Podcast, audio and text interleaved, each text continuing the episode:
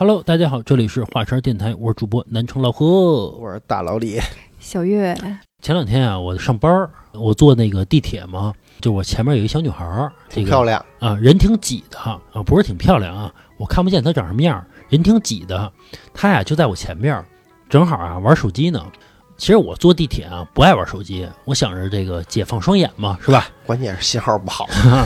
然后那个她玩手机呢，我正好啊站在她后边儿他帮你玩儿啊，你正好看着。正好啊她玩手机，我就看着啊，看了一个全乎，干嘛呢？看电影呢。他看电影啊，看那抖音的电影，就是这个快速的电影，比如五分钟一集电影，眼镜蛇五分钟一个，五分钟一个那种。嗯快速的解说，嗯你把这故事情节啊，基大本上概其讲大概其讲一遍，也挺过瘾的啊。是其实我现在想啊，通过这个事儿啊，我就觉得现在的人连看一个电影的时间都没有吗？是说他没有这个时间，还是说他没有耐心去看下去了呢？我觉得是没这个耐心。嗯，就有的时候我也是在这个家里边看电影啊，嗯，看个前二十分钟，看不下去了。那可能这个题材电影啊，并不是你那么喜爱。反正有的时候我看不下去，我就觉得 这个情节啊嗯太慢，尤其啊就那种儿女情长的啊，嗯，没完没了，婆婆妈妈的，因为点事儿执拗。你啊说那是电视剧，反正我就觉得这个越来越没有耐心了。嗯啊，随着这个通讯的发展，是吧？尤其啊，我还是干这个互联网的行业的，是我还是做这个 A P P 的嘛，嗯，就觉得这个快节奏的生活呀、让我有的时候有点苦恼。是因为你做 A P P 就是为了帮大家减少那些繁琐的事儿嘛，对对对，嗯就是让这个 A 点快速的达到 B 点，更对吧便捷。更加便捷一些。但是我觉得，随着这个社会的发展啊，我觉得其实这个并不是一个多好的一件事儿。其实我倒有不同的看法啊。嗯呃，老何刚才说他看不进去电影儿，我嗯恰恰相反，我不是因为看不下去，我是因为没时间。但是呢，我从小时候，大概上大学的时候吧，我就一直爱看那种剧情片儿，哎，我也爱看剧情片，尤其是现在啊。但是现在我不爱看国外的剧情片儿了。我爱看国外的。我不爱看这个英文电影，我纯粹是因为现在懒得看字幕了。但是我看这个国产的有一些不错的，最近几年确实有啊，有一些这个不错的剧情片儿，拍的越细腻越好，嗯，对，越细腻越好。就是呃尤其是讲感情方面的。啊，对对对，你看我们双鱼座的明白吗？呃，前两天我我看一电影，刘德华演的《人潮汹涌》刘道好，啊，对，华哥演的嘛。当时好像春节档前后吧上映的时候，啊好像是，我以为就是一个挺无厘头一电影呢。我一看啊，我就跟老何说，我说我天呐，其实这电影拍的刘德华跟这个万茜的这个感情戏啊，我觉得拍的很细腻啊。嗯然后我就跟老何说，我说你看他说这句话。你看他这个动作，他这个眼神儿，然后老何就比较茫然的就看着我，嗯，就是他确实是他不太喜欢看这种电影他就爱看那种啊，就是打啊，对。杀。啊，啊，对，就是就是那种美国大片儿，他看不了那种微表情。啊，对对对，他就爱看那种特直给的，嗯，嗯。啊，就是一个炮弹过来了，要不然就是这个钢铁侠又飞上去了，嘿，过瘾，啊，对他爱看这种，对。反正嘛，刚才你说的言情戏啊，费脑子。不是费脑子，我是觉得有点慢，就是哦我知道了啊，啊，有暧昧关系啊，嗯快点往后演吧，我就这种感觉。反正我越来越没有耐心了，就他有时候他不光是言情戏啊，他是一个事情拍的特别细腻，哎，我觉得就特别好看你。得去分析他。对对对，跟你说，我不我他妈累不累啊？我不是，我不只是爱看这种电影，我看完了，嗯，我还上网上去找这个电影的分析帖，哎，就知乎啊、百度什么的，他给我把这个每个什么都给我剖析一遍之后，我再看第二遍。是哎呦，啊真的我前段真他妈闲得慌我前段看了片儿也是，呃，这个片儿是那个小说改编的。啊我虽然说没时间去看这个小说去啊，啊！我上网去搜一下这小说里每个人物角色他的在剧情当中的一个定位定位啊，对，然后再看一遍。虽然说不一样吧，但是从另一个角度去看吧，我也是，就是我现在，比如我看见一电视剧什么的，觉得挺好看的，我就会去打开百度百科，嗯我看一看所有的这个人物关系是什么样的。对我我也会这样，就是好这口儿可能嗯，要不说双鱼座都感情细腻。艺术啊、文学呀、对对对对对对对。就是对这个社会啊，其实也没多大贡献的一个东西啊。哎，你看这个呀，这就属于什么呀？刚刚满足温饱的人说出来的话，啊因为他没有过多的这个精神追求，他觉得哎他觉得我只要每顿饭吃俩大馒头，有活儿就够了。啊，嗯，对啊他没有这个精神上的这些高潮这些追不管是。看片儿还是生活，只给啊，满足我那个过瘾我喜欢那种只给的，尤其我去那个电影院看啊，嗯我就不爱看爱情片儿，啊我觉得浪费了那个剧目了啊，不值当来这，啊不值当的啊，就得是那个导轰隆隆的导弹啊变形金刚啊发射啊，操我就觉得哎带劲，哦我就觉得这个才是一个爽啊，这钱花的值。你看老何啊说这话呀，嗯就非常的带有这个贬低的色彩。嗯他管那些咱们称之为细腻的这些电影儿，就是爱情片儿，黏了巴糊的爱情片儿。我们那叫剧情片儿，不是仅仅局限于小情小爱，它是在给你阐述一件事儿或者一个故事，爱情只是中间非常渺小的一部分。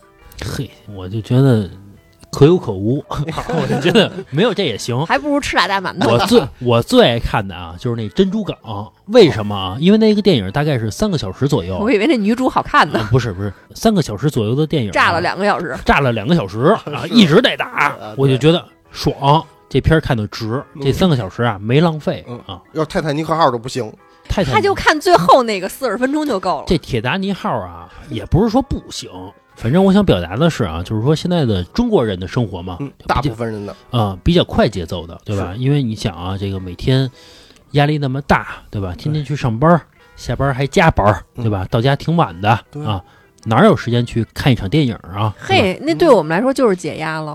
啊嘿，但是还有一个问题啊，你说现在是各个方面，不管生活还是什么东西吧，都讲究方便快捷，嗯，都缩短时间嗯。但是缩短了时间，那留出来的一些时间干嘛呀？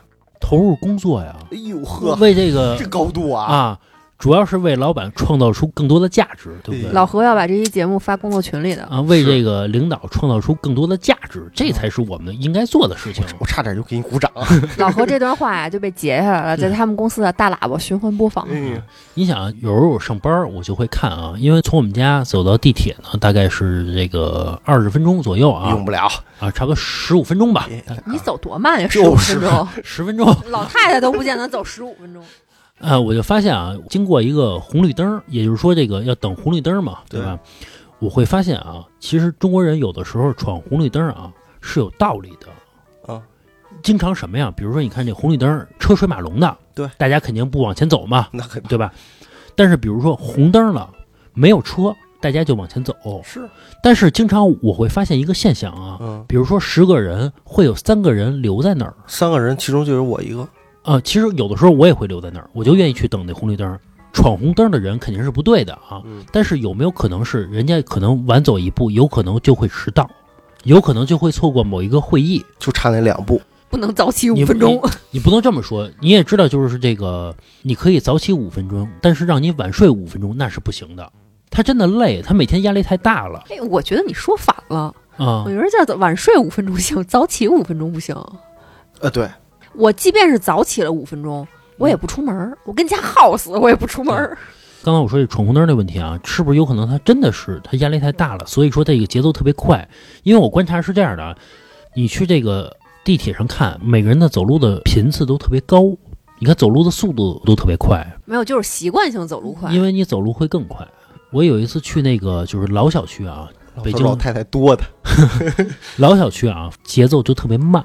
不是人家可能是生理原因，不是这个走路快慢，它完全就是个人习惯。你看我走路也特快，我没有其他事儿，嗯，我就是走路快。还有我呀，我就有一毛病，老何也批评过我，他说这不对。嗯反正我是这么对我自己的。啊我是属于那个什么呀，在这儿吃饭，然后吃完了这个我还没咽下去呢，那我就要走了。对，有时候我跟那小月吃饭啊，他特别快，就是说吃完了啊，嗯不是说那个点碗面吃，嗯就是点几个菜吃，刚吃饱走吧。不消化消化啊，我说你歇会儿，咱坐一会儿，吃饭多累呀！坐两分钟也行，歇一会儿，立马就走啊，嚼着。啊，着 着什么急？我就是就吃完了就走啊，干嘛呢？就歇会儿，咱是这个享受生活呢，对不对？啊，点几个菜呢，对不对？不是说吃碗面，咱赶着时间去，开？荤去了。啊，反正这个快节奏的生活啊，让我觉得有点措手不及。嗯因为我觉得从小到大，其实我的性格有点慢。我从小你性格还慢呀？就我脾气没那么好，但是呢，我这个性格其实比较肉，其实骨子里比较肉。我妈从小就说我肉，哎，嗯他是这点我承认，你妈说的对，你确实骨子里挺肉的。对，其实我不喜欢那种特别快节奏的生活，我喜欢慢一点儿。其实除了刚才咱们说的那些快节奏的生活啊，嗯其实还有一些生活让我觉得有点快节奏的，让我有点受不了了。啊比如说像咱们比较熟悉的啊，嗯老郑老做的一件事情，啊，相亲。嗯现在相亲啊也特别快节奏，是已经不是说过去有一媒婆过来找你，你看老李啊，虽然智力有点低啊，嗯，但是胳膊腿儿都全乎。啊，这个老李，你看给你介绍这姑娘啊，多好多好啊，大白胖什么的都不错，能一媳生儿子了，然后呢，约到一个地点，你们两个去见面去一。般是公园舞的。啊、一般公园啊，比如说老李拿张报纸啊，啊对方拿一个玫瑰花舞的啊，见个面什么的。其实你现在想想，其实挺有意境的，挺美好的一件事儿嘛，对吧？嗯挺有意思的。但是现在呢，相亲已经变成什么样的呢？我从老郑那块儿啊了解到的啊，嗯相亲到达一种什么程度，在一个公司，你可以办一个会员，比如说一年两千块钱，这一年呢，你随便来，嗯来呢管你这个饮料什么的全管你啊啊，免费喝。比如说今天老郑去了，老郑不是一男的嘛，对吧？比如说又来一个女会员来了啊，老郑就可以跟这女孩儿去聊天了。就这么直接就见面，连一个之前的介绍都没有，就去聊天去了。嗯老郑在之前怎么能了解到这个女孩呢？网上 A P P 里边有资料，你就去看去。看完资料，包括什么呀？今天比如来了十个女孩，或者说来了十个男孩，所有人谁在这个公司呢？谁坐在这块儿呢？全能看得到。啊来了直接聊，聊完之后没有感觉，立马就换人。啊你要想二次见面呢，你们俩自己私下约去。像这种情况下呢，一般这个相亲者呢，一下午能见五六个嗯，并且在之前你不用准备，不是说这个在某一个过去的相亲软件当中，比如说你先去聊几个，对吧？然后你再去见面，不用这种，直接过一期就聊去。这种情况啊，有可能是看似能让你遇到更多的爱情，嗯，但是呢，也有可能让你错失很多的爱情。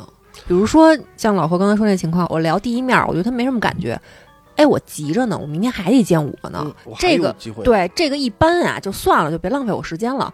但是如果说你们真的给彼此一次机会，你们再见第二次面，有可能你会发现，哦，原来跟我第一次见面的感觉截然不同。嗯，哎，我对她竟然是这么的倾心，你可能就会错过这个女孩儿。对，有可能。反倒我觉得老郑现在这个节奏啊，算是他说最直白，看第一眼这人漂不漂亮，嗯哎，挺漂亮，他看他还挺漂亮，嗯，哎就行了。如果说有一方感觉那一方，哎呦，他鼻子怎么这么大呀？他眼睛怎么那么小啊？嗯，哎，就 pass 了，对没有任何感情方面或性格方面的一个交流。对，完全没有。对他们交流就是那个半个小时，聊的不投机就换下一个。对因为他心里内心想着呢，除了你，我有的是别人。对我明儿还有五个、十个，对吧？等着我呢。所以这种情况下，其实变成一种快节奏的相亲。其实我觉得这种婚姻，我个人觉得啊，当然不那么权威啊，我觉得挺可怕的。为什么？是太快了，有点儿，对吧其？实就有些东西适合快节奏，有些东西不太适合快节奏。像感情这方面，就适合于慢慢去了解对方，对，你看那个咱们上学的时候，比如说 暗恋一个女同学，是吧？啊？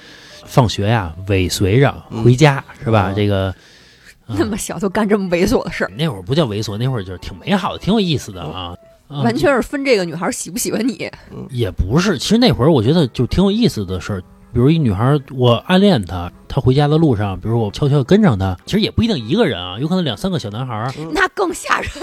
不是你不要把这个学校的美好的东西套用到现在社会上这种事儿啊。但问题是我也是女孩儿，我也上过学。我上学的时候，后边要是有俩仨小男孩儿，天天跟着我，其实挺吓人的。嗯为什么呀？他不是跟着你，人家明显就是你同班同学啊，你知道他喜欢你，只是说他不不敢表达，他想想多看你一眼。对他多看你一眼，他就高兴，内心然后你被人追求着，你不也是高兴着吗？哎，不不，这个心理啊，取决于这个女孩是不是对对也是同样的。对，老李还是一个正常人的想法。那比如说我是一个嗯女孩儿，有很多追求者，嗯我不会高兴吗？有很多追求者当然会高兴了，但是有一个，比如说成天这个全班人都讨厌他，你看那个叫臭鼻涕，成天流鼻涕，学习也特差，然后这个这个还老挠裤裆，所有人都觉得真傻逼，然后他喜他喜欢你，然后天天跟着你，你高兴吗？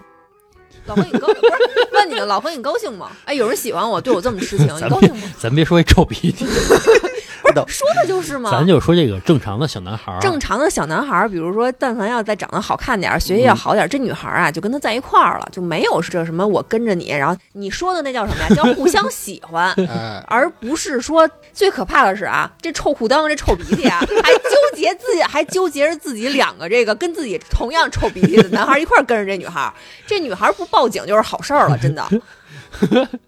什么话啊？一在你嘴里边就不那么美好。但其实我，但其实我觉得上学的时候暗恋一个女孩啊，其实是一个美好的一件事情。不过上学的时候确实也有这方面男生，肯定有，不是我，我 那会浑身臭不拉几的。首先我那会儿不臭啊，但是我确实这个尾你干过这事儿？尾随过女孩回家啊。嗯，我身边人好像都干过这事儿啊，有很多人都干过所以这事儿。你说一句话对吗？物以类聚，人以群分的。包括比如说，只有他们家一个电话啊，啊，一个座机，嗯，给他们家打电话的时候呢，还怕他爸他妈接着哎呦，这事儿我干过 啊。啊，你这个就属于什么呀？那女孩对你有好感，对，要不然他不会说接电话跟你去聊或者怎么样的，还是属于对你有好感。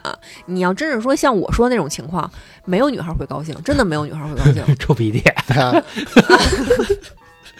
反正我觉得啊，快节奏的相亲啊，其实我觉得不如慢一点儿。嗯，虽然啊，人家没对象呢，你非让人家慢一点儿，对，对吧？你这儿结婚生子了，老婆孩子热炕头儿，然后你跟人家说，你说得慢一点儿啊，啊别那么快你，这个呀有点操蛋。不是你这个其实是属于一个悖论，比如像老郑，他可能就会觉得我身边有这么多结婚的人，可能都是稀里糊涂就结了，就觉得对方差不多就结了。但是呢，我是有不一样追求的是是，啊，他觉得是我追求的是真正的爱情，甭管我所谓的真正的爱情，在别人看来是不是有多么的不可理喻吧。比如说老郑说了，我就追林志玲，嗯，这就是我的梦想，这就是我对爱情的幻想。你说老郑有错吗？没错。可能别人会说老郑你这个太不切实际了，嗯但是老郑说，我娶不到林志玲，对于我来说，我就没有拥有爱情，那我这辈子就白活了。嗯，你说这个林志玲是就是林志玲本人，还是说类似于林志玲这样风格的一个女？类似于林志玲这种风格的，那她需要把这个节奏放慢一点。嗯，为什么呢？你好比说，有些人虽然说他有林志玲的外貌貌，，但是他没有林志玲的一个内涵内涵。那你说的是另外一方面的事儿。这个林志玲的外貌和内涵呀，我觉得您要是非要追求，您追求一样就得了，您要两样都追求，对呀、就说的就是这点儿嘛。就还是跟之前咱聊的一期节目似的嘛。那身价十亿的呀，也喜欢。啊，对，是。反正我觉得啊，这个相亲其实节奏可以慢一点儿，因为我身边有一个例子啊，啊，你看在这个七八年前吧，啊，我跟这老郑啊疯狂相亲的时候，也就是说我们身边这个男孩儿啊都在相亲的时候啊，都饿狼似的。啊，见网友啊之类的啊，天天聊。我们身边只有一个男孩人家就不聊。后来啊，就在这个学习和工作当中啊，啊，遇到一个女孩儿，死磕三年，嗯，结婚了。嘿，这个非常相爱啊，让我们都变得特别羡慕。我们都觉得，其实你看，我们经历过什么快节奏的相亲啊，看似比如说你机会那么多，但其实我们还是会羡慕那种慢节奏的相亲的那种生活，我们觉得更美好。有时候机会这个东西确实是双刃剑，嗯，有时候机会越多，你反而会挑花了眼。嗯其实是的，反而会让你迷茫，你会不甘心，你是你会强烈的不甘心，你会觉得就是他啦，我明天至少还能再认识五个呢，是就是他啦。嗯万一呢？我跟你说，万一呢？这三个字儿其实特别可怕。嗯，就你干什么，你都会觉得不甘心。是嗯我跟那个小月领证的时候啊，啊，马上就该印那章了嘛啊，得发那证了嘛。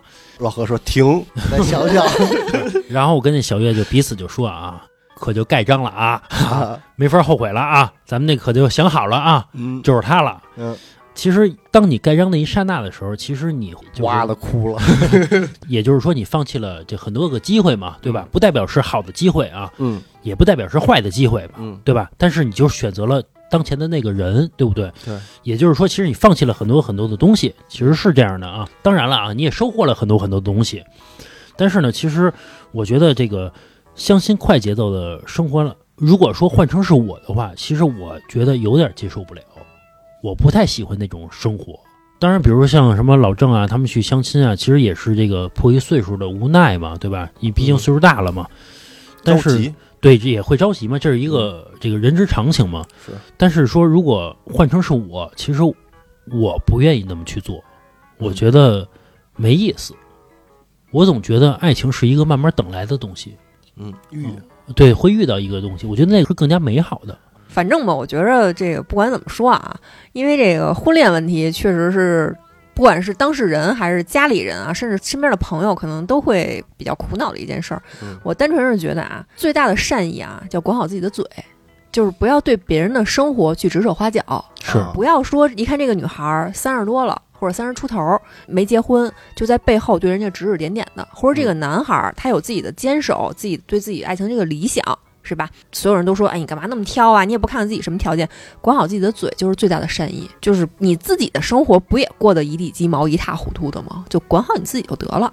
对，是吧？是经常有人那个老说这些单身的人嘛，嗯说啊，你们呀、差不多得了，别挑了啊，嗯就这种事儿。但是我觉得，其实说这种话的人啊，我觉得真的是有点站着说话不腰疼，对吧？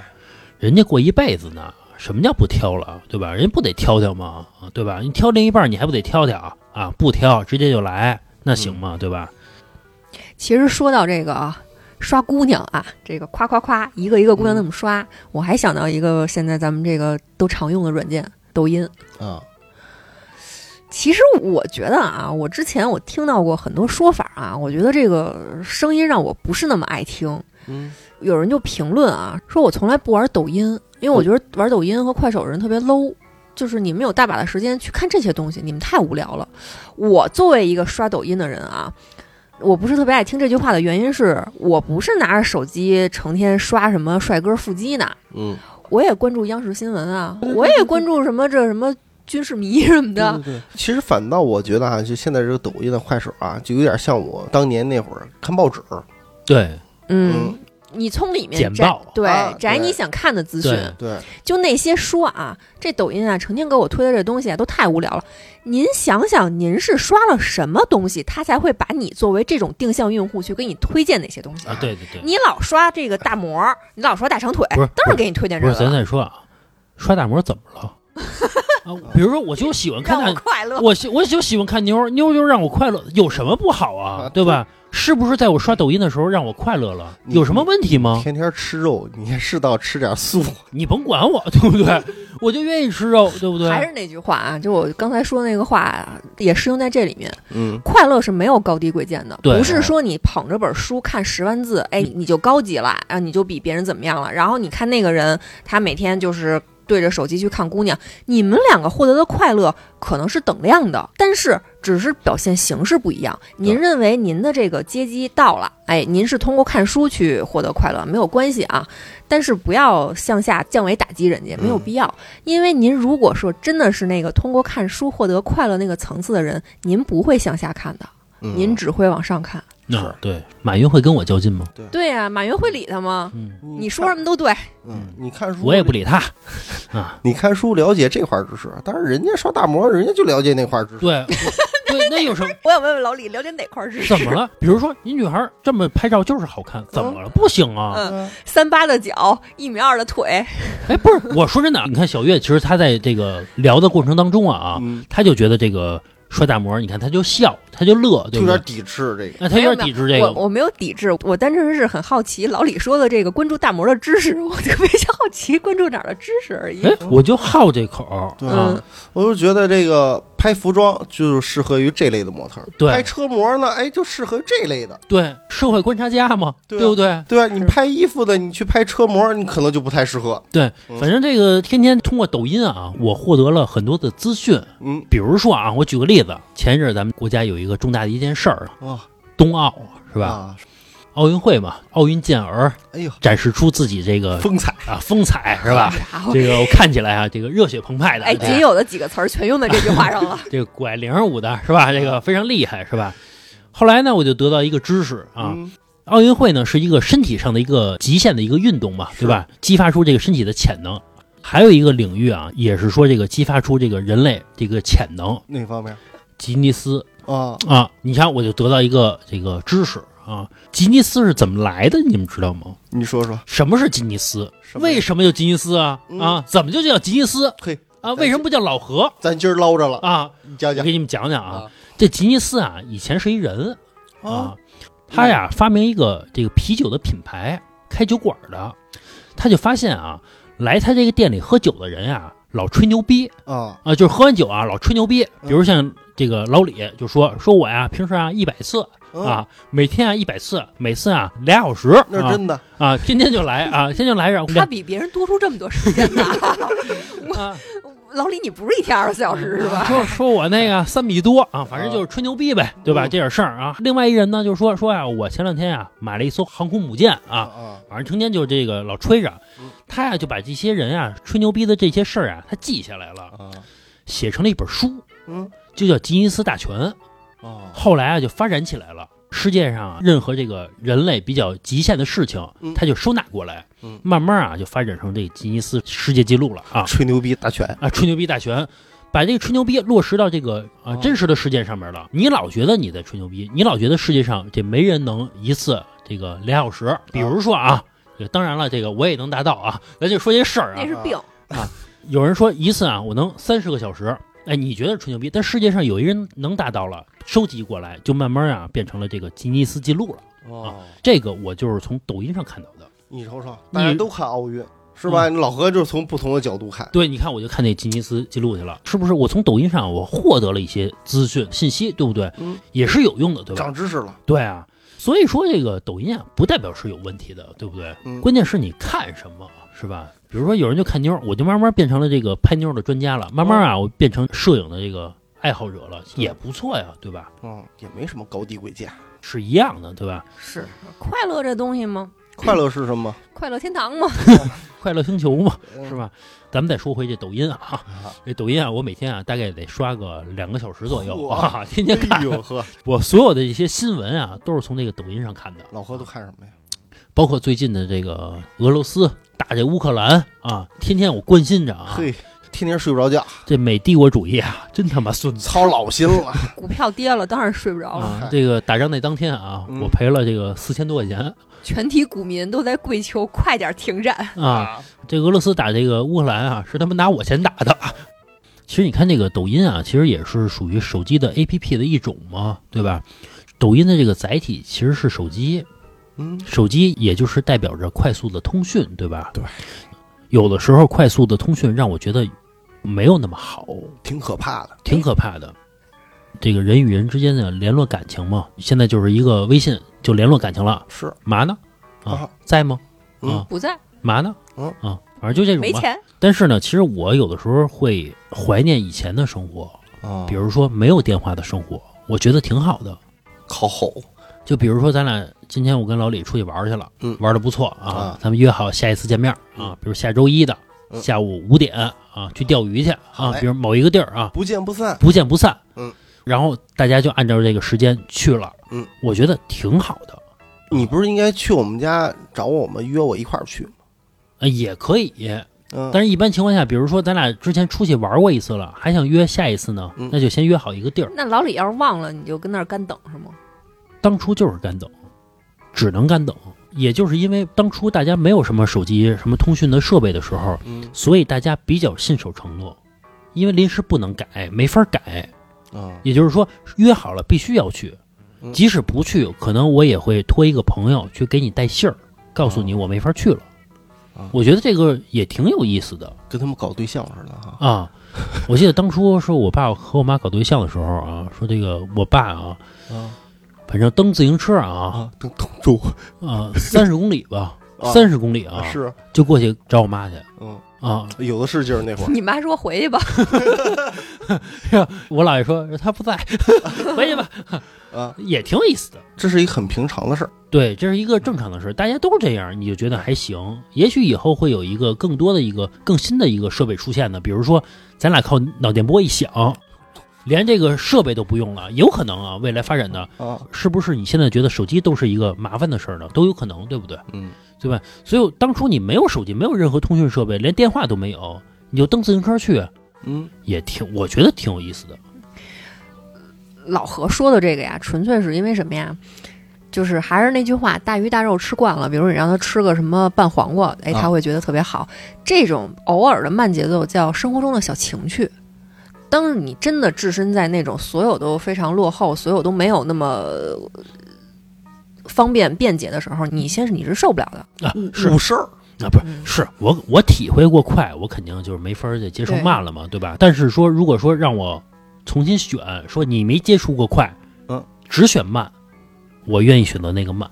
我选的快，我还觉得现在太慢呢。你这十月怀胎干嘛怀十个月呀？怀一个月出来就得了呗。我是觉得该快快，该慢慢。好家伙，我单纯我为什么觉得快好啊？因为我觉得快是充实，它充实并不一定是让你忙，是让你在一瞬间能够，就还是那句话，比如说你在慢节奏的时候，你这一辈子可能只能认识一百个女的，嗯，但是快节奏的时候，你这辈子你比如说能认识一万个，哇真真差不多。你刷抖音，你一天能刷到多少个女的啊？那倒是。对吧？你也算认识她了吗？你也算见着她了吗？嗯就是我觉得快是一种充实。他比如说一个人啊，你你活八十年，你快节奏的时候，你每天都在接受非常非常多、非常繁杂的这种信息的时候，你的生命的宽度是宽的。嗯。但是你慢节奏的时候，你一天你就看一份报纸，嗯，你你那时候你比如你听匣子，你就听什么这一段新闻，你只知道你们家村口那点事儿，嗯你能知道俄罗斯跟乌克兰的可是事儿吗？我不想，有的时候我不想知道，你懂吗？就是我我我有一次我看一个新闻啊，嗯。好像采访某一个欧洲的一个国家，就是一个很富有的一个国家啊，啊，采访他当地的一个居民，说你知道这个这个各国的总统都是谁吗？嗯。就非常大的国家啊，他们好多人都说不知道，啊就非常大的国家啊，例比如例如比如说比如比如说俄罗斯这种国家，比如普京啊之类的这种，他就说不知道，其实是幸福的，你懂吗？就是无知有的时候是幸福的，他也不想知道，就是人家会问一句：“我知道这些干嘛用这幸福在哪儿？老何现在状态啊，像在给你洗脑，他是幸福的。但是我跟老李，我不信。”比如说，举个例子啊，我不知道普京，我知道他能怎么样。你想我一个问题，我你知道他了，能怎么样？也不能怎么样，是不能怎，你也不能改变什么。你就管好你今天中午你吃什么就好了。就是我，所以还是那句话，老何呀，永远是我有俩馒头揣怀里，我自己就够了，我什么我都不要你。你知道那么多，你干嘛用啊？其实有很多知识是没有用的，对你人生一点帮助都没有的。你总觉得在拓宽你自己，但其实没有用。因为你的这个大脑你是空白的，你不需要精神追求。有的人跟你是不一样的，你要接受嘛，你要接受这个我明白嗯我明白你要接受这个嗯世界上有很多人跟你是不一样的。比如说，你觉得看一本书，我你觉得看一本书，哎呦，这有什么用？我浪费了两个小时，我还不如打会儿游戏或者我拉泡屎去呢。但是有的人，他在这个两个小时里面，他获得了快乐，嗯，那种快乐可能是你不理解的快乐。呃，是我能承认这个快乐。我的意思是，有的资讯啊，其实快节奏的资讯每天推给我，有的时候我认为有点多了，接 接受不了了，都你都可以不看呀，分析不过来了，太多了。但是我的求知欲又让我去了解这些哎呦，老何的内存不够了。啊，我就觉得你可以刷新一下你的这个 CPU 什么的，那是你那是你自己的问题，其实、啊，就不是这个世界的问题。就我总觉得有些知识真的没有用。就比如说像俄罗斯的这个总统是谁，你说美国的总统是谁，对我来说有什么关系？一点毛用没有。你说哈，万一有一天你领导叫老何啊，嗯来趟我办公室，啊聊完了工作，哎，闲聊点别的，啊，我说不聊，我聊谈 哎，谈起了俄罗斯这个事儿了。啊，俄罗斯是谁？你你你什么观点都没有，领导您说的是，领导您怎么看呢？你这个员工没有自己的看法。不是，我是觉得就是说，你看老李刚才你举的这个例子嘛，其实就是你和你的领导其实都是进入了一种快节奏的生活嘛，对吧？嗯比如你想啊，过去是这个过去的生活嘛，比如说我在工厂上班，对吧？啊，就一厂长，嗯有个车间主任务的啊，是每天就是这个就知道去干活，然后中午吃饭，然后晚上下班，啊也挺好的，我觉得。有时候我中午也看看报纸，就看个报纸就是很有限嘛，不想看就甭看，对吧就？是老何永远是啊，就是挣扎在什么这个七六七十年代、七八十年代那时候还吃大锅饭的那种感觉。但是挺好的，我觉得挺好的，就是人接收的信息很少，很纯粹，很纯粹，对吧？觉得人与人之间的关系没有必要那么复杂，嗯对吧？其实越那样越复杂，因为大家闲。我跟你说，真的是，就是这个人他没有额外的这些注意力和精力去发散的时候，为什么人家说村子里面爱搞事儿啊？啊，什么这事儿那事儿的，说谁家闲话，因为大家都太闲了，越闲，我跟你说，才越容易滋生这些人际关系、人际矛盾，一定是，嗯要不然这些人每天都干嘛呀？修仙吗？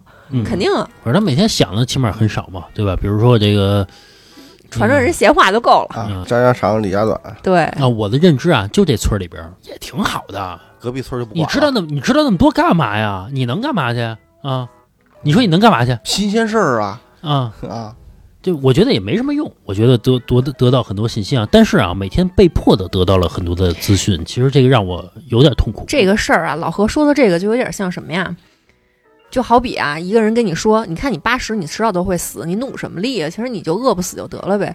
但是这个世界上，其实它并不是所有的事儿只看结果的，并不是你知道了普京，知道俄罗斯跟乌克兰为什么打仗，然后你能去阻止这场战争吗？你阻止不了。嗯，他其实所有的事儿追求的不是结果，而是一个过程。人最后都会死，都是那小土堆儿，都是土馒头。那你为什么要让自己活得尽量好，要买车买房，过得尽量精彩？是因为过程真的是在生命中一定是比结果要重要的。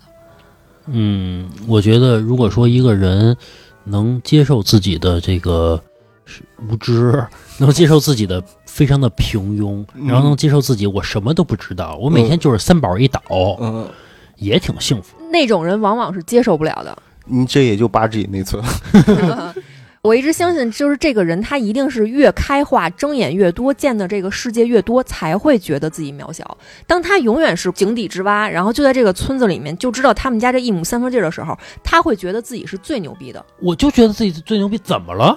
没错，也挺好的呀。啊！对，是是我觉得，咱没有说这个人嗯知识量多与少，我是觉得这种人有什么问题吗？是没有什么。我挺，嗯你也是一辈子，你我也是一辈子。你要相信这个人啊，懂得越多，他一定是快乐越少，这是一定的啊。你看那傻子呀，天天老乐呵着，一定是这种状态。我知道越少，我越快乐，有什么不好吗？没这个这个都没有问题。还是那句话，就是快乐没有高低贵贱，就是嗯人跟人的想法不同。对对对，嗯反正我觉得这个人，如果说你可以就是不接受很多的东西，然后嗯且让自己变得很快乐，这是一种本事，这是一种境界。嗯我觉得很少有人能达到啊。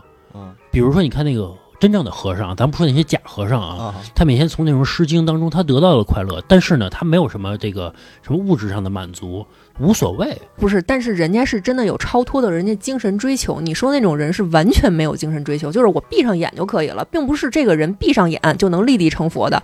他是先到了这个顶点，见过了繁华，人家再回去才能这样。嗯，嗯我没见过，嗯、嗯对，我也这样，怎么了？也没问题。嗯是是这这世界上所有的事儿，无外乎最后都都是一句话嘛，怎么了？你管我呢？对其实是吗？就是因为有一次我看到那个有几个，当然不是说民工不好啊，就有几个民工在那块儿坐着聊天什么的，嗯喝着可乐什么的啊啊，他们聊天，抽着烟什么的，特别快乐。他们那种笑声啊，真的是特别爽朗，发自内心的笑声。嗯但是呢，我发现就是我身边的人可能物质上比他们要强，嗯但是我发现并没有他们快乐你笑声也不小啊，啊，就是每个也不是假，就是说可能你的压力那么大，你的嗯笑声可能真的不是说这个发自内心，呃发自内心就就真的特别特别快乐你。单纯是看到他笑的时候，你没见过的人哭的时候啊。嗯，是嗯，是，你你他笑肯定不是常态嘛，如因为如果说他要是觉得这个就满足的话，他不会来城市当民工的，他在家里面种地就好了。就是我在城市当个民工很满足啊。那他见惯了大城市，他就不会满足了。其实是的，就是他还是属于睁开眼的那一波人嘛。啊，也许是，反正我觉得这个每天接接受这些新闻啊，快节奏的啊，你们刚才说的是这个好的一方面，嗯，还有坏的一方面，你说说。比如说这个假新闻啊，啊，从这个最早啊，大概刘德华死十多，对对对对。成龙死啊，了，十多年前啊，在这个地铁上有这小报啊啊，成龙这个刘德华死了之类的，这个反正这些假新闻啊，也会这个打扰到人的这个心神啊，嗯让人啊心神不宁的。经常啊，这个还有一些这个标题党，嗯，比如说这个成龙贪污，怎么怎么怎么样。嗯结果啊，是人成龙电影里边的一个情节啊啊，是这样一个故事，对吧？我觉得这种新闻其实每天也会打扰到咱们，嗯咱们要筛选，对，对吧？经常还有人就是传个谣言，这个大家都信了，对吧？传了半天啊，大概过了几个小时之后，所都传开了，然后辟谣来了可能是公关了，啊而不是辟谣了。啊，也有可能是 这个。嗯我又阴谋啊论了。你又阴谋论了，我觉得小月啊老想那么阴谋，嗯我单纯是觉得啊，你们会发现现在这个互联网啊，我们身处在这个大环境里面，其实很多时候啊是在哄着你的。为什么这么说呢？你看，比如说你跟人家聊天儿，你们两个聊到车，聊到房子，聊到孩子了，哎，你就发现啊，微信朋友圈的广告里面开始给你推车了，或者说你打开淘宝开始给你推母婴用品了。嗯这个其实就算是互联网，你被大数据抓着了吗？然后他在哄着你，包括你刷抖音，其实也是，你刷十条孩子的，你都给十这个孩子点赞了，以后永远给你推孩子。嗯然后你刷宠物的，以后永远给你推宠物的，这样就其实就导致一个什么事儿啊？久而久之，你就认为这个世界就是你认知的这样。哦，是把你局限了，把你局限了。嗯我我为什么会这么说啊？因为我我比较喜欢小动物嘛，我经常在抖音里面刷，比如看见这个小猫可爱、小狗可爱，我就去点赞。然后我就觉得啊，这个世界上都是喜欢小动物的嗯啊，就是都很美好嘛，大家都爱看这些非常可爱、非常萌的东西。后来直到有一天，我偶尔刷到了这样一条视频，是一个保安在打狗，嗯那个狗没有牵绳儿。然后呢，我发现这条抖音啊，两百万个赞，下面评论一水儿的打得好，这种狗就应该杀。然后我那一瞬间我才知道，原来这个世界不是我想的那样，嗯我可能只是占了一小部分人。我单纯是想说的一个观点是，有的时候这些媒体它其实是在欺骗你的，他在哄着你，也在欺骗你，因为他总是提供给你你愿意看的信息。吸引眼球，对，所以明天你还会去看它，它留住了你这个用户，但是呢，它让你变得越来越盲目，越来越自大了。是你会认为世界它就是这样对啊，没有人跟我想的不一样。对，对我觉得这个其实也算是一种骗局，它不是一件好事儿。对就好比说你刚才说这个打狗这事儿，但是呢，很多人光看见他打狗了，并不了解他为什么打这狗。对，他不看这也算是一种假新闻，其实就片面嘛。对啊，嗯是。然后那个我前一阵儿也发生一件事儿啊，我进了一个群，一个也不是听友群啊，就是咱们那个普通的一个微信群。微信群呢里边聊的都是这个鬼故事的。呃，有一个人发起了一个叫水滴筹，嗯，你知道水滴筹吗？知道，就是这个，比如说某一个人，比如说救家助嘛，家里边有这个病患了，嗯这个患者了，然后这个没有钱去医治，嗯让大家去这个救助他。对。然后呢，刚发起这个救助的这个信息呢，刚发完，所有人都说他骗子。啊，但是因为我是互联网的人，包括我有朋友也在这个水滴筹这公司，嗯，我知道这不是假的。是，啊，因为人家有审核机制。当然了啊，你要说人家可能发了一万个信息，里边有一个假的，我不敢保证说这个不可能出现。但是呢，绝大多数都是真的。嗯，这个群里边的人呢，一直一直所有人都说骗子，骗子，骗子，啊别想让我捐钱，别想让我捐钱。他们是了解内情，他们不了解，嗯，但是呢，他们看到网上捐款，他们就认为是假的，但其实不是的。嗯我个人认为，是不是因为他们平时接收到的资讯都是，比如说某某诈捐、某某骗捐、某某这些这假捐款，包括什么红十字协会有可能会有贪污的事儿，嗯所以说导致成他们对这种平台吧不信任，有可能这种情况。后来呢，我就跟那群里边的说，我说这不是假的，这是一个真的平台，嘿，你行啊你我就这么说啊，我说真的平台，啊，并且啊，我捐了十块钱。嗯我经常会捐钱，经常是比如说这个有人发朋友圈什么的，我不认识的人啊，我觉得人挺可怜的，我就捐十块钱。那你但在群里说完之后，他们不骂你啊？骂我呀，说呀，说你就是帮凶，嗯还有人诅咒我嗯说你是不是家里边的人被捐过款，所以说你说他是真的，嗯，真的有人是这样。后来我退群了啊，因为我觉得没法跟他们说话是，真的是有很多平台是真的。不是说这中国所有的平台这个捐款都是假的吧？不能这么说吧，是吧？我觉得是一些人的认知，比如说你平时接触到新闻都是假的，都是那种谁谁骗呀之类的，你就会认为都是假的。但其实有的时候不是的，有一部分是真的，只是说你不知道而已。我觉得有一种人，就是你看啊，他在这个社会中，或者说他的生活状态，他特别的紧绷，对对对，他防备着这个社会上的所有的人，嗯，他不相信这个社会上有善意。那么嗯你说是为什么呢？他受过伤，是因为他可能从来都没有得到过这个社会的善意。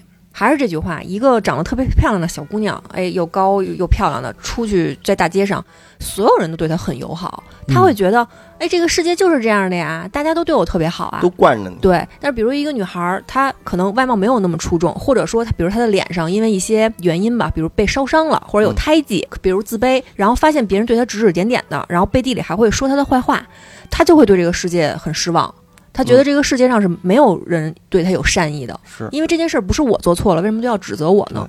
所以我觉得就是有的人啊，他有很多的想法，或者说他有很多的做法，真的是跟他的经历有关的。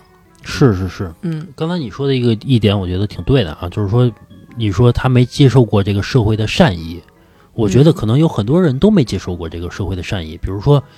咱们录的那期节目《阴暗的故事》啊之类的，你说那些人成长起来，我个人觉得是不是他的他的性格他的性格也会扭曲呢？多少个？多多少肯定会一些有一些吧，对吧？嗯虽然有可能不会说报复社会吧，不至于啊，但是说肯定会对这个社会可能有点敌意啊之类的，是吧？而且我真的觉得，为什么大家都在说啊，善良和乐于助人是美德？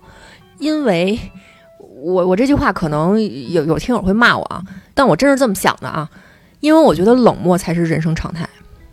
嗯嗯嗯，其实是的，你你走在大街上，你会发现一个人倒在那里了，他有什么需要被帮助的啊？真正扶起他的那个人一定是少数，大多数人都是在旁观，而我可能也是那个旁观的一部分。当今社会，对对对，当然可能是有一个人倒在那儿了，我可能会去扶他，但是同等的事情，我可能不会去帮助人。比如说，我真的看到网上有人在网暴一个女孩儿，说一些很难听的话，我就划过去了。嗯，我是我是不是冷漠的旁观者呢？对你就会觉得很麻烦，帮助他很麻烦。对，而且有很多人啊，我觉得会找借口，比如说像马路上摔倒一老太太，嗯，你不去扶她，原因不是你怕她讹你，是因为你嫌麻烦嗯。比如说你还得帮她打电话呀，找她的家里人啊，帮她报警啊，会耽误你接下来的事情。你不去扶她嗯，但是有很多人网上就会说。可不能扶他呀，会讹人呀之类的。其实我觉得不要那么去说，我觉得很不好。有的时候你不扶，就是因为你你嫌麻烦，没有那么多复杂的事儿。还是那句话，这句话我这期节目里啊说三遍了。有时候真的学会闭嘴，真的是最大的善意。有的时候你在网上去骂一个人，真的是太轻巧的一件事儿了。嗯觉得有句话其实说特别对，就说咱们国家啊简直太美好了，都是这么善良的人。但是你去大街上看看，就仿佛啊网友不出门，路人不上网一样。嗯嗯嗯，是你都不知道那些热心网友，好家伙，这么谴责别人的人，他不出门吗？怎么我大街上碰到的是另一拨人吗？空降下来，天上掉下来的。对，是是，咱们说回来啊，说说回这个快节奏生活啊对，其实有一个和快节奏生活比较反着的一个事儿，嗯叫匠人精神。嗯其实这个是一个这两年特别提倡的一个事儿啊。其实我个人觉得匠人精神不是什么好事儿啊。为什么啊？匠人精神是不是就代表着这某一个领域发展到头了，不能再发展了，于是精益求精了？我举个例子，比如说游戏机，你过去都玩那红白机小霸王，玩着玩着呢，出了土星了，PS 了，对吧？PS 出来之后呢，开始 PS 四、PS 五、Xbox 开始出来了，你这属于高科技方面，嗯，电子产品方面的，高科技，它本身就更新迭代的快嗯不是老何说的，他其实他偷换了一个概念，啊，匠人精神就是精神这个东西，它不是技术。嗯对你觉得精神是实体吗？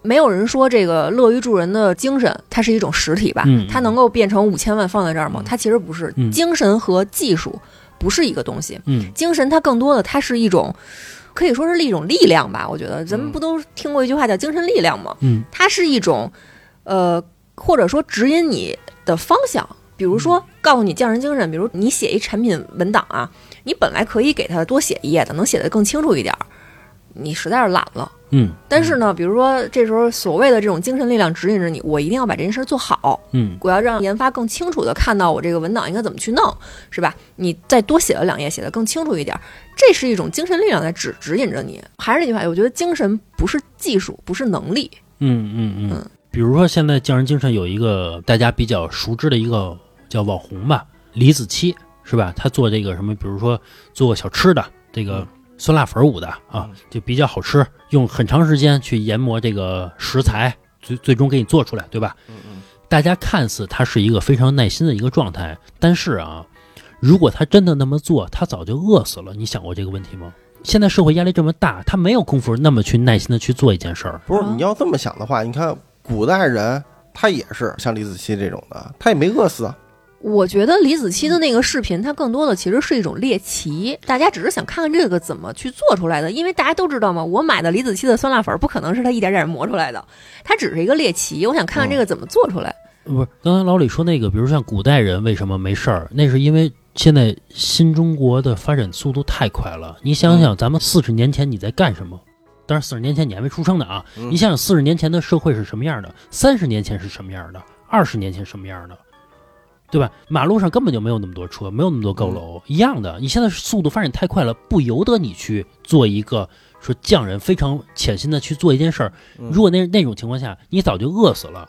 比如说咱们现在在做这个电台，首先说没有那么挣钱，对不对？嗯如果说没挣着钱，呃没挣着钱，如果说咱们要是靠这个电台叫匠人精神，天天在做，天天在磨，咱还能做下去吗？咱这不属于匠人精神，嗯，咱这属于慢节奏。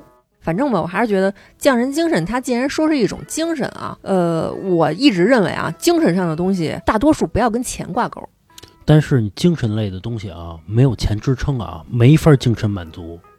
嗯你都吃不上饭了，我怎么你还有什么精神啊？有的时候匠人精神的东西啊，一方面是炒作，嗯另一方面是靠呢，你说那真的时间久，啊，很有啊名对对对，是啊，人慕名而来是是，啊。但是前提我认为啊，都是解决了温饱之后，一定是吃不上饭了，有这顿没下顿的，你怎么匠人精神啊？持续不下去。我觉得匠人精神并不一定是说跟这一个杯子或者一双筷子死磕，我要把它做到极致。之所以能成为一种精神，就是精益求精而已。这个是能幻化到生活中的很多小事你有的时候精益求精，比如说你现在要写一份 PPT，嗯你要写的更加极致。嗯领导说明天上午就要交，嗯，你没法极致，可以极致啊，加班到夜里三点没有问题。第二天又一份儿，你天天加班吗？你没法这么去做，这叫匠人精神，没有办法。匠人精神是慢慢的磨一件事儿，而不是说所有的事儿都这样。是慢慢的磨一嗯件事，它代表是不是可以理理解为它必须需要有一个经济长期的支柱着你，就是说长期的给你经济支柱，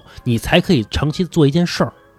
没有钱你怎么做呀？但是有匠人精神这种人，他不太追求这些东西。有可能，对，人家住在深山老林里，人家就是想慢慢的，就是你相信这个这个世界上啊，比如还是那句话，这个马云给你一个亿，让你吃一泡屎，你相信这个世界上有人不吃吗？相信啊，那么你就要相信有的人，他觉得我就是轴，我就是愿意跟一样东西死磕，我不为钱。就像那个说那个冷军还是谁画一幅画，你甭管那幅画最后卖了到底多少钱啊，嗯嗯嗯你甭管那个画卖了多少钱，那都是后后续的事儿。当然也有人批判他嘛，不是说那我直接拍张照片不完了吗？嗯我不用画的那么像。你看老李学美术的，嗯 就是他其实并不知道这幅画出来之后到底是好还是坏，也有可能是不好的。嗯，嗯，那么他为什么要去磨这个呢？他也可以去卖那些就是快销的东西啊，刷刷画的东西啊，设计一 logo 什么的，嗯二十万一个的。嗯，首先啊，你不知道冷军画那幅画后边有没有资本去支撑着他，你不知道，对不对？比如说我画这幅画三年，三年我我画一幅画出来，或者说六个月我画一幅画出来，你不知道后边有没有资本给他开始工资呢？嗯，你不知道，嗯，对不对老何说的这也有道理，对吧资本的力量毕竟还是强大。咱不谈资本的事儿啊。对，咱别谈资本的事儿。嗯，反正你看咱们那个电台啊啊，其实是在这个闹市当中嗯，闹中取取静闹中取静了，哎是吧？对，呃，你看咱们那电台啊，干了这个小两年了，对吧？也没赚什么钱，对吧？这个收入这个颇微，是吧？没到时候呢。你看咱们平时啊，都得自己去上班去，嗯自己去赚钱去，对不对？是，嗯，咱要不上班，电台说老李，我就拉着你干这电台，嗯你干吗？你肯定不干，你有这时间，还还不如捡点瓶儿去呢？呃老李怎么就那么？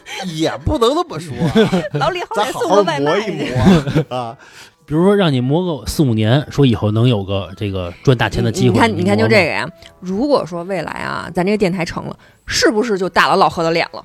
嗯，嗯，老何不说这个匠人精神活不下去吗？咱这个磨一磨电台，是不是就打了老何的脸了？不是，我是说，你看匠人精神不不是也是靠咱们这个平时去打工去养活这个电台嘛，对不对？也不是说这个该磨着呀。我认为咱做电台其实并不是说是磨呀或者匠人精神，我更觉得是咱身处在一个快节奏的社会，咱向往慢节奏的生活嗯嗯嗯，啊。是被迫慢节奏。对，我觉得小叶说的是对的啊，这个被迫慢节奏啊。比如说有快钱，你早赚去了，哎，那是不就因为我们赚不着快钱吗？我们只能赚慢钱啊，对不对都？都写在刑法里了。啊，就是比如说这个电台，这个我们要会这个赚快钱的方法，早去赚去了，嗯不是不会吗？是只能赚慢钱。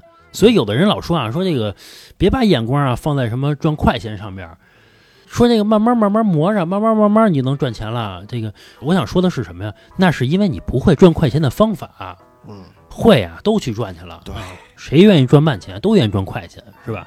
反正我觉得这个身处在一个快节奏的生活当中啊，我觉得每个人都有每个人的压力，对吧？